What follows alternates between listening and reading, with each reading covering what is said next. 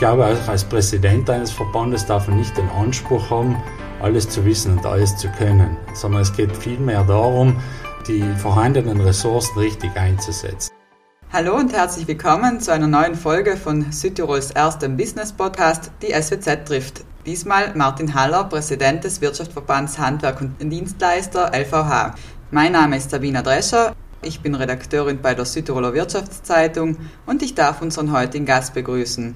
Hallo Herr Haller, schön, dass Sie da sind. Guten Morgen. Dieser Podcast wird unterstützt von Karriere Südtirol, dem Jobportal für Südtirol. Martin Haller ist 41 Jahre alt und kommt aus Eppern. Nach der Matura an der Gewerbeoberschule legte er die Staatsprüfung zum Perito Industriale ab und übernahm 2004 die Elektro A Haller OHG, die er bis heute mit seinen Brüdern führt. Im selben Jahr, also 2004, begann er die Meisterausbildung, die er später auch mit Erfolg abschließen konnte. Und seit zwei Jahren oder seit mehr als zwei Jahren ist Martin Haller LVH-Präsident. Herr Haller, in unserem Gespräch wird heute das Handwerk im Mittelpunkt stehen. Das wird Sie kaum verwundern. Wir werden sprechen über Rohstoffpreise, Fachkräftemangel, auch über die Meisterausbildung und auch darüber, wie Sie persönlich Ihren Betrieb für die Zukunft fit machen möchten. Dazu aber später beginnen möchte ich mit einem alten Sprichwort, nämlich Handwerk hat goldenen Boden. Wie sehr trifft das heute noch zu in Südtirol? Also ich glaube, grundsätzlich trifft das nach wie vor zu. Die Herausforderungen sind natürlich andere geworden wie vor den vergangenen Jahren. Aber insgesamt kann man doch erkennen, dass wenn junge Leute, junge Mädchen und, und Männer versuchen, ihr Bestes zu geben im Handwerk, dass es dann auch gelingt, dass der goldene Boden eben vorhanden ist. Es kennen ja viele die Situation, dass man etwas baut und dann ewig auf Handwerker wartet. Ist das dem geschuldet, dass eben die Nachfrage so groß ist, aber Fachkräfte doch noch fehlen? Zum einen sicherlich ist so, dass es eine, derzeit eine große Nachfrage gibt. Das Zweite ist aber, und ich kann das selbst als betroffener Bauherr bestätigen, dass es oft auch an der Absprache fehlt. Also meine Empfehlung ist immer frühzeitig, sich die Handwerker zu suchen, dann auch eine klare Absprache zu finden und ihren halt die Erfahrung macht, dass es dann auch wirklich funktioniert. Natürlich ist es schwierig, auch fürs Handwerk äh, ständig sich anzupassen und flexibel zu sein und auf der anderen Seite natürlich mit dem Fachkräftemangel zu kämpfen. Und deshalb kann ich nur empfehlen, dass man sich frühzeitig mit den Handwerkern auf einen Tisch setzt, wenn man ein Bauvorhaben plant und das gemeinsam abspricht. Frühzeitig heißt? Ja, in der Regel natürlich, sobald die Planung fertiggestellt ist, es war früher sehr oft so, dass man dann vorher mit dem Baumeister begonnen hat und dann sich vorzu die Handwerker gesucht hat. Wir empfehlen mehr, dass man wirklich, bevor man den Grundstein legt, sich wirklich auch die Handwerker aussucht. Weil es ist ja auch so, dass sehr oft die Vorschläge in der Planung ausgearbeitet werden und danach die Realisierbarkeit auch mit dem Handwerker abzusprechen ist. Und das für mich bedeutet es einfach vor dem Beginn wirklich auch alle Partner sich zusammenzusuchen. Stichwort Fachkräftemangel. In gewissen Branchen, Bereichen gibt es ja durchaus genügend Lehrlinge, in anderen weniger. Wie ist die aktuelle Lage? Also man muss äh, sicherlich im Handwerk sehr spezifisch auf die Berufe schauen. Wir haben ja 112 Lehrberufe im Handwerk und eine Vielzahl an beruflichen Tätigkeiten. Und vor allem lokal verändert sich die Situation. Und deshalb, ja, man kann grundsätzlich sagen, Handwerk sucht nach Fachkräften und sucht auch nach wie vor stark nach Lehrlingen. Es gibt sicher Bereiche, wo es leichter ist, vielleicht Lehrlinge zu finden, aber auch nicht immer. Wir sehen zum Beispiel das Kfz-Gewerbe, äh, das über Jahre keine Probleme hat, geeignete Bewerber zu finden, gerade als Lehrlinge, und wo es jetzt auch schwieriger geworden ist, äh, junge Leute in diese Berufe zu bringen. Auf der anderen Seite sehen wir auch einen großen Unterschied äh, zwischen den einzelnen Betrieben. Wir haben Betriebe, wo es die Rückmeldung gibt, dass sie ausreichend mit Lehrlingen ausgestattet sind, dass sie die Möglichkeit haben, auch auszuwählen. Das ist ja auch eine große Thematik. Und wir haben auf der anderen Seite auch viele Betriebe, die einfach keine Möglichkeit haben, zu Bewerber zu kommen. Ich denke, da ist auch jeder einzelne Betrieb gefordert, jeder einzelne Handwerker und Handwerkerin gefordert, dass man sich auch um die Lehrlinge bemüht. Wie kann dieses Bemühen ausschauen? Also woran liegt es in Ihren Augen, dass manche auswählen können und andere vielleicht gar keine Bewerber finden? Zum einen natürlich liegt es wahrscheinlich auch daran, dass das Handwerk nicht das Image hat, das es sich verdient. Da sind natürlich wir gefordert, auch gemeinsam im Verband. Das zweite ist natürlich auch so, dass ich mich dementsprechend darstellen muss. Wir wissen, Handwerker sind fleißige Leute und sehr oft ist es so, dass sie 10, 11 Stunden auch die Selbstständigen arbeiten und das ist natürlich für einen Jugendlichen nicht immer attraktiv. Und da müssen wir uns auch am eigenen Kragen nehmen und wirklich auch Angebote schaffen, die gerade für junge Berufseinsteiger einen äh, einfachen Einstieg auch erlauben. Wie machen Sie das persönlich in Ihrem Unternehmen? Also in unserem Unternehmen ist es so, dass wir derzeit acht Lehrlinge beschäftigen. Wir haben ein Lehrmädchen, das gerade ihre Gesellenprüfung abgeschlossen hat. Und wir haben vor einigen Jahren auch aufgrund des Wachstums uns dafür entschieden, eine Person einzustellen, der äh, privat auch als Fußballtrainer tätig ist und wo wir versuchen, ganz gezielt die jungen Leute auch zu betreuen. Das ist natürlich nicht immer einfach, weil es sind sehr individuelle Lebenswege, aber wir versuchen einfach auch durch gezielte Aktionen gemeinsam zum Beispiel mit den Partnern, den Zulieferern und so auch diesen jungen Leuten das Wissen und das Können weiterzubringen. Und wir versuchen ihnen auch entgegenzukommen, indem wir halt auch auf den Einzelnen und auf die einzelnen Anforderungen eingehen. Sie haben das Imageproblem angesprochen. Woran genau scheitert es, dass man das Image äh, aufbessert? Es gibt ja schon seit einigen Jahren nun eine Imagekampagne auch. Das gibt es auch in Deutschland, in anderen Ländern. Sehen Sie da schon Fortschritte? Sehen Sie eine Verbesserung? Grundsätzlich sieht man die Verbesserung. Äh, das bestätigen ja auch Studien, unabhängige Studien über das Ansehen der Handwerker in der Bevölkerung. Das ist ja in ganz Europa eigentlich ein Phänomen, dass es sich sehr positiv entwickelt, aber es ist natürlich ein langer Weg. Und es ist dann auch so, dass natürlich die Negativbeispiele, auch wenn es wenige sein, schon auch aufs Gesamtimage niederschlagen. Zum Zweiten natürlich haben wir durch die Kleinstrukturiertheit des Handwerks, wir haben in Südtirol 3,3 Mitarbeiter durchschnittlich in einem Handwerksbetrieb, ist natürlich so, dass der Handwerker und die Handwerkerinnen vielfältige Herausforderungen haben. Und dann das Marketing und das Bewerben des eigenen Berufs natürlich nicht immer an erster Stelle stehen. Aber es ist sicherlich so, dass wir den Weg beschreiten, dass es ein langer Weg ist und dass es natürlich immer wieder eine Herausforderung ist, sich neben dem alltäglichen Geschäft, auch im Verband mit den Gesetzen und den Vorschriften, dass man auch diese Themen im Blickfeld behält und es ist ja eins von den zentralen Themen auch des Verbandes. Jetzt ist es so, dass häufig nach der Mittelschule die Frage im Raum steht oder in der zweiten Klasse, was soll ich machen oder aus Sicht der Eltern, was soll mein Kind machen? Und häufig kommt die Antwort wie aus der Pistole geschossen, ja, eine Oberschule, Matura muss es sein. Wie sehen Sie das jetzt mit den Möglichkeiten auch zum Beispiel die berufsbegleitende Matura zu machen? Ich glaube grundsätzlich, und ich habe ja eigentlich die Erfahrung aus der Oberschule, aus meinem Bildungsweg, dass es gleichwertige Schienen sind und gleichwertige Möglichkeiten sind. Man kann, glaube ich, jeder bestätigen, dass eine Matura-Ausbildung auch nicht Garant ist danach für einen guten Arbeitsplatz. Und genauso ist so, dass natürlich auch ein Lehrling, der äh, seine Ausbildung beginnt, dass auch der die Herausforderung hat, diese gut abzuschließen. Ich glaube, es ist ganz entscheidend, wie durchlässig die Systeme sind. Wir sehen es am Beispiel Schweiz. In der Schweiz machen zwei Drittel der Jugendlichen eine duale Ausbildung und das nicht nur im Handwerk, das ist mir auch wichtig zu betonen. Wir haben ja bei uns ein Großteil der Lehrlinge in der Gastronomie und im Handwerk. Der öffentliche Dienst ist ein Sektor, der jetzt langsam beginnt, mit Alberia auch Lehrlinge auszubilden. Und es ist für mich wichtig, dass es diese Durchlässigkeit gibt. Und Durchlässigkeit bedeutet für mich nicht, dass jeder nach dem Gesellenbrief auch die Matura macht, sondern dass jeder seine äh, Entscheidung treffen kann. Und wenn man sich die Schweiz anschaut, da sind ganz viele, die eine Tischlerlehre machen, als Tischler arbeiten oder als Zimmerer und danach ein Ingenieurstudium machen. Und ich denke, das ist auch für, für Südtirol mit der Uni Bozen eine große Herausforderung, hier Angebote zu schaffen in dieser Richtung. Weil es gibt eben auch durchaus interessante Karrierewege dann auf diesem Weg.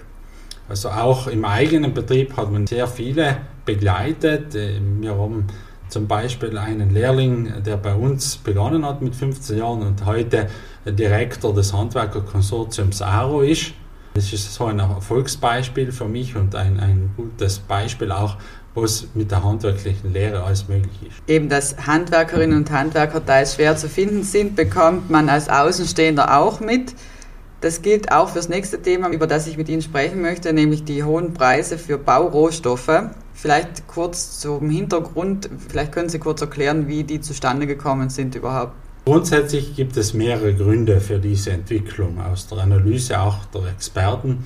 Hauptgrund ist natürlich oder augenscheinlich die ganze Corona-Krise, die dazu geführt hat, dass international die Produktionen zurückgefahren worden sind. Man hätte gemeint, nach dieser Krise oder während dieser Krise würde auch die Tätigkeiten gerade im Bauhauptgewerbe, aber auch im Metallsektor zurückgehen. Das ist natürlich passiert. Aber es ist danach auch wieder relativ schnell produziert worden. Und die Lager waren leer der Zulieferanten und die Produktion der Primärmaterialien ist nicht so schnell in, in Gange gekommen wie vielleicht dann die Verarbeitung auf der Baustelle oder, oder im, im Metallsektor. Und das hat dazu geführt, dass es natürlich eine Verknappung bei der Lieferung gegeben hat.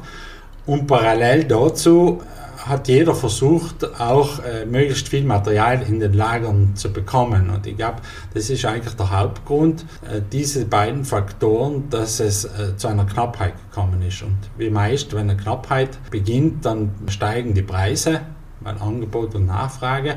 Und das ist jetzt leider so, dass vielleicht auch dann einige Spekulation auf den großen Märkten dazu gekommen ist und das hat dazu geführt, dass wir teilweise kein Material bekommen teilweise Material nur zu überhöhten Preisen. Und das ist natürlich eine Entwicklung, die wir schon mit Sorge auch äh, betrachten.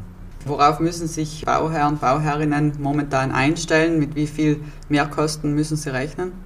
Also ich denke, das, das kann man nicht so pauschal sagen. Was auch dort wichtig ist, dass man frühzeitig in Diskussion tretet mit den Handwerkern, mit den Lieferanten und dass man vor allem schaut, ähm, Aufträge früher zu vergeben. Denn die Vorlaufzeiten sind um Vielfaches länger geworden und sehr oft, wenn man bei der Zeitschiene Flexibilität zeigt, dann hat man auch beim Preis eine, eine bessere Handhabe.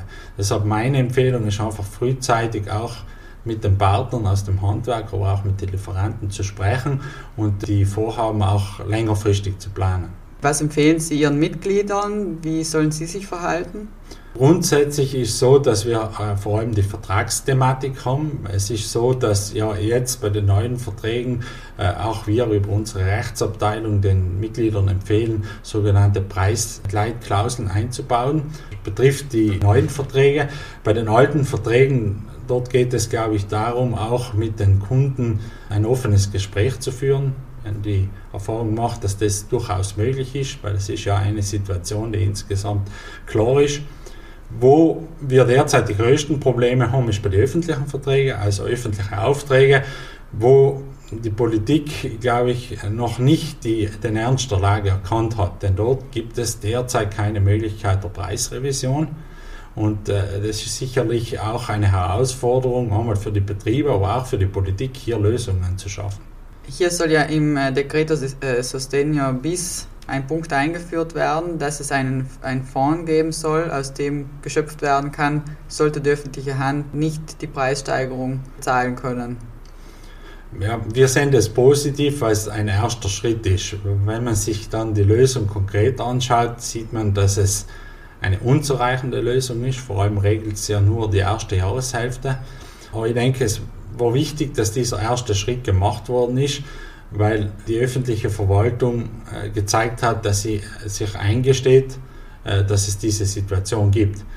Jetzt braucht es natürlich, muss es noch durch den Senat und vor allem muss danach auch angewendet werden. Und wir hoffen schon ganz fest, äh, dass es uns gelingt, die Betriebe so lange auch zu halten, weil natürlich die Prozedur eine sehr komplexe ist.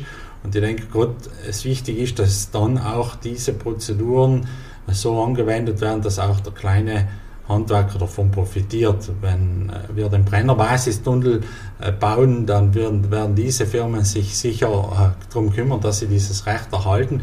Beim kleinen Handwerker ist halt wichtig auch, dass die öffentliche Hand dann auch hier korrekt das macht und dass ihn auch dabei unterstützt, zu seinem Recht zu kommen. Auf welche Entwicklung hm, stellen Sie sich ein persönlich? Wie werden sich die Preise voraussichtlich entwickeln?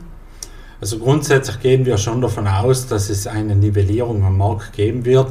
Äh, ähm, auch die Experten streiten nicht darum, ob es äh, zur Normalisierung kommt, sondern äh, streiten darüber, ob das jetzt, wie lange das dauert. Deshalb wir gehen davon aus, dass sich schon der Markt wieder normalisiert und auch die Preise normalisieren. Auf der anderen Seite muss man auch sagen, dass äh, gerade im Bauhandwerk die Arbeitsleistung auch ein großer Teil ist. Also die Preissteigerung beim Material ja nicht äh, direkt auf alles gleich sich auswirken, weil ein Großteil ist, ist die, die, die manuelle Arbeit und deshalb äh, glauben wir, wenn sich das jetzt relativiert auch, dass sich das stabilisiert, dass es dann insgesamt nicht viel teurer wird auch zu bauen.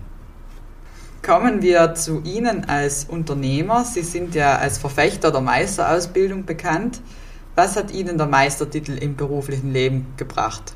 Also grundsätzlich ist es so, dass ich natürlich eine für meinen Sektor relativ gute theoretische Ausbildung in der Gewerbeober genossen habe.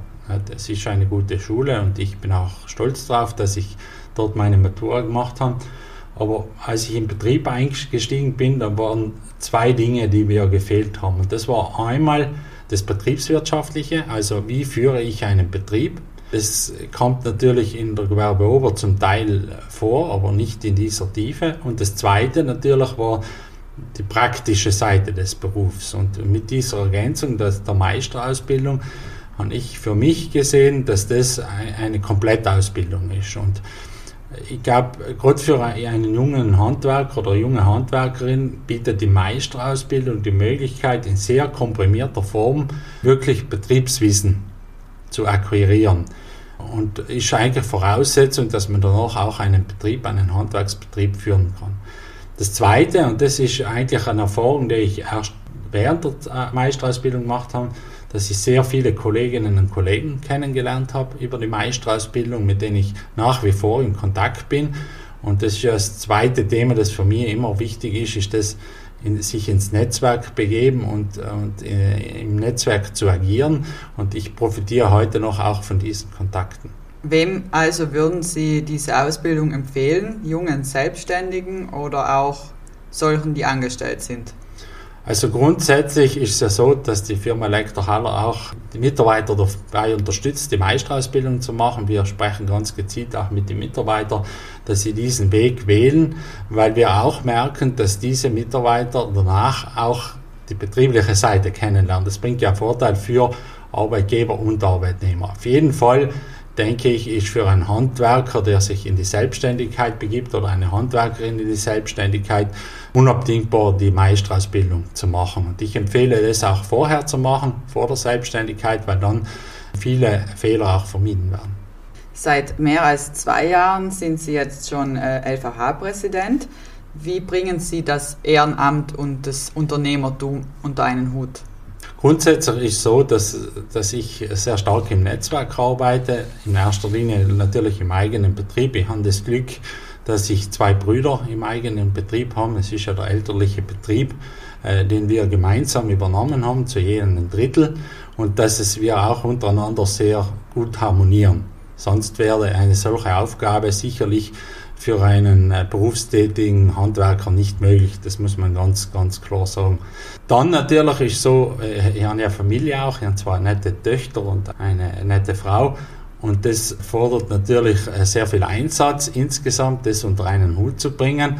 Aber ich bin jemand, der, wenn er für etwas brennt, sich auch sehr stark einsetzt und deshalb funktioniert es auch, nicht immer ideal, aber ich habe gesehen, dass es insgesamt im Netzwerk in dieser Konstellation dann, dann doch funktionieren kann. Und es ist ja eine tolle Aufgabe, weil man darf einem Verband vorstehen, gerade wenn man noch relativ jung ist, jetzt ich bin nicht mehr ganz jung, aber relativ jung ist das natürlich eine Ehre, wenn man diese, diese Rolle einnehmen darf.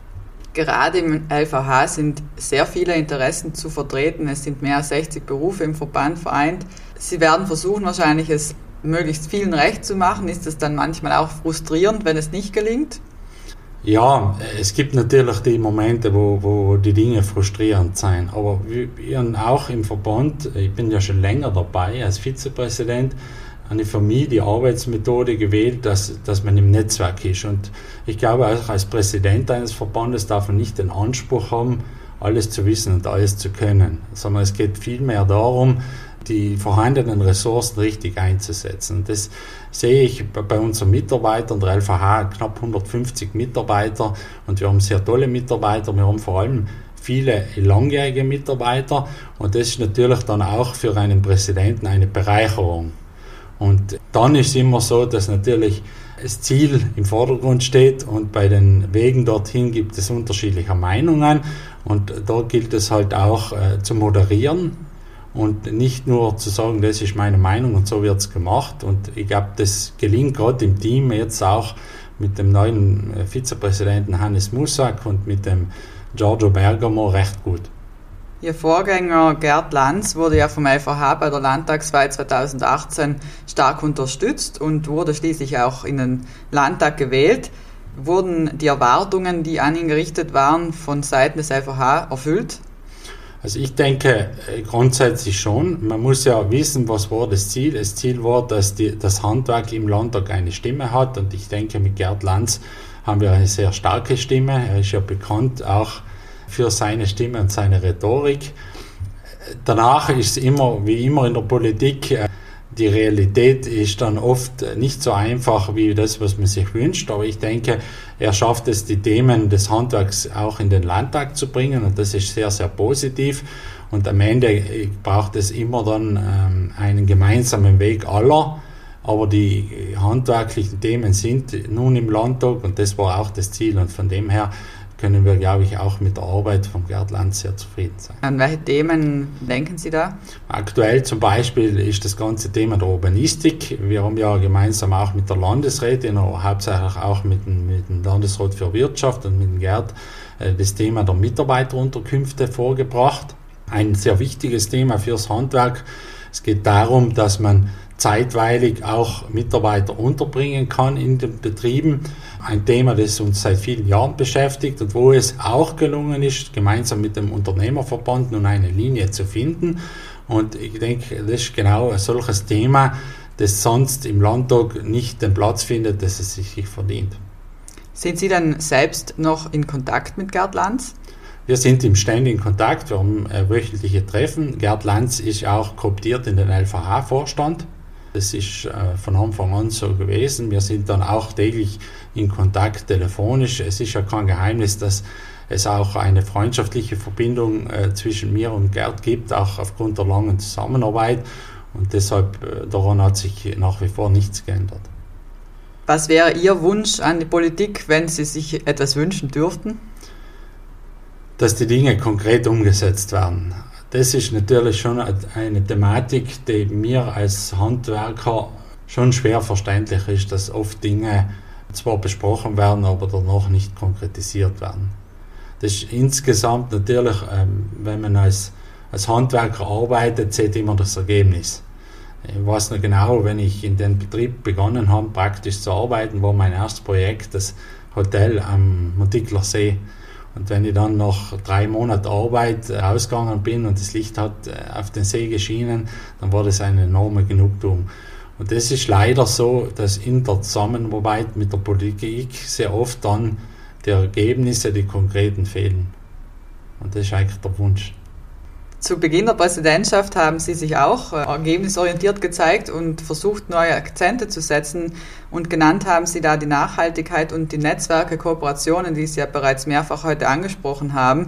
Wie gut ist das bisher gelungen? Auch im Hinblick auf Corona hat es gewisse Entwicklungen verhindert oder sind Sie dennoch zufrieden damit, wie, wie es bisher gelaufen ist? Beim Thema Nachhaltigkeit steht bei uns vor allem im Fokus, dass wir sagen, jeder jede Betriebsinhaberin, jeder Betriebsinhaber soll einen Betrieb führen können in der Größe, in der er es für richtig haltet. Es kann aus unserer Sicht nicht so sein, dass aufgrund von gesetzlichen äh, Auflagen oder irgendwelchen Regeln ein Betrieb gezwungen ist, äh, mehr Personal anzustellen oder mehr äh, oder sich anders zu organisieren dort muss man ganz ehrlich sagen, dieses Thema ist in den Hintergrund gerückt. Also das Thema Vereinfachung, äh, Bürokratieabbau ist leider in diesen Zeiten etwas kürzer gekommen. Insgesamt die Themen, auch die Ausbildungsthemen, äh, wenn man sich die Arbeit vom Landesrat für Wirtschaft und, und Bildung ansieht, ähm, das Thema der dualen Ausbildung ist leider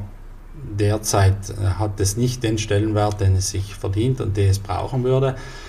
Beim Thema der Kooperation sehe ich eine Veränderung bei den Betrieben selbst, bei den Betriebsinhabern und Betriebsinhaberinnen. Und ich glaube auch, Corona hat uns dabei unterstützt. Ähm, man hat gesehen, dass es ein Vorteil ist, bei einem Verband Mitglied zu sein, schon nur für die Vertretung der Interessen. Und da nenne ich immer wieder auch im Bauhandwerk, dass wir eigentlich äh, bis auf zwei Wochen äh, im Wesentlichen überall arbeiten konnten. Das war, glaube ich, ein Verdienst, weil die Handwerker und auch industriell organisierten Baubetriebe eine gemeinsame Linie gefahren haben mit den Gewerkschaften. Zum Zweiten natürlich auch im kleinen Netzwerk. Ich denke hier auch an unsere Gewerbezone.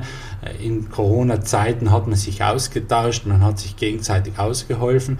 Und dort, bei dem Thema, glaube ich, ist es jetzt so, dass die, die Erde sehr fruchtbar ist und wir hoffen dann auch, dass wir einige dieser Projekte dann konkretisieren. War das vorhin ein kleiner Seitenhieb auf den Landesrat? Es war jetzt kein Seitenhieb. Ich stelle fest, dass leider auch aufgrund natürlich der Agenten, die, die, die sehr konkret sind und der Vielfältigkeit der Themen, äh, einige Themen einfach zu kurz kommen. Und die duale Ausbildung, das muss man einfach feststellen, kommt derzeit zu kurz. Sie sind selbst Teil mehrerer Netzwerke mit Ihrem Betrieb. Leben Sie das wirklich auch aus Überzeugung? Ich glaube, äh, sowas macht man nur als Überzeugung. Es kostet sehr viel Kraft, bringt sehr viel Genugtuung, wenn man gemeinsam Sachen macht. Es ist für einen Handwerker oder für Handwerker natürlich eine Herausforderung. Wir sind alles Individualisten, aber es ist wirklich so, dass Sachen auch äh, gemeinsam einfacher gehen. Und äh, wir haben vor zehn Jahren eine Umfrage gemacht als LVH gemeinsam mit dem Zukunftsinstitut und mit der RCM Solutions wo geht Handwerk hin? Und eines von den zentralen Themen aus Kundensicht war das die Komplettlösungen. Und Komplettlösungen schafft man im Handwerk mit der Vielfältigkeit, was ist, nur über Kooperation. Und deshalb bin ich fest davon überzeugt, dass wenn wir zukünftig am Markt stehen wollen, und es wird nicht ausschließlich diese Lösungen geben, aber wenn wir am Markt auch die tollen Projekte machen wollen und, und uns gegen die Konkurrenz von außen auch behaupten wollen, dass wir uns ins Netz stellen müssen. Gemeinsam. Also Kooperation als eine Strategie, um in der Zukunft fit zu sein. Welche weiteren Strategien nutzen Sie, um Ihr Unternehmen eben fit für die Zukunft zu machen? Das zweite Thema ist das sicherlich, dass wir uns als Handwerk auch, sage ich mal, besser präsentieren müssen. Wir haben es eingangs besprochen, äh, gerade auch beim, beim Personalsuche oder bei der Lehrlingssuche. Es ist häufig so, dass Industriebetriebe und größere Betriebe die Möglichkeit haben, über eigene Marketingabteilungen äh, dieses Thema zu bearbeiten. Und bei uns ist es natürlich eine Herausforderung für jeden kleinen Betrieb. Und dort haben wir versucht, auch, auch in unserem Betrieb Akzente zu setzen. Wir haben einen Berater engagiert, der mit sehr viel Herzblut auch mitarbeitet und sich einbringt. Und wir versuchen auch dementsprechend unseren Betrieb darzustellen mit, äh, mit den Vorteilen, die es gibt und mit den Projekten, die wir, wir machen. Und das ist sicherlich eine Herausforderung für das gesamte Handwerk, dass wir noch mehr auch an die Aussicht denken und nicht nur ans Produkt. Zum Abschluss noch drei kurze Fragen. Was war Ihr größter Fehler bisher und was haben Sie daraus gelernt? Ich denke, dass ich manchmal zu naiv bin. Und was lernen Sie daraus? Dass Naivität einen Vorteil bringt, aber man äh, manchmal auch äh, gewisse, zu gewissen Themen etwas kritischer sein sollte. Das Beste, das Ihnen passiert ist? Ist sicherlich, dass ich erkannt habe, dass ein Netzwerk keinen Mehrwert bringt und das ist sicher im Nachhinein äh, die positive Entwicklung der letzten Jahre. Und Ihre drei Tipps für Unternehmerinnen und Unternehmer? Sich gut überlegen, was man machen will, sich einen Plan aufstellen und das dann angehen. Herzlichen Dank, Herr Haller, und weiterhin alles Gute. Danke. Danke auch an alle, die uns zugehört haben und wir freuen uns, wenn Sie auch beim nächsten Mal wieder mit dabei sind. Für alle, die in der Zwischenzeit Lust auf mehr Interviews und Berichte aus Südtirols Wirtschaft und Politik haben, gibt es jeden Freitag eine druckfrische SWZ. oder besuchen Sie uns online unter www.swz.id. Bis zum nächsten Mal, machen Sie es gut.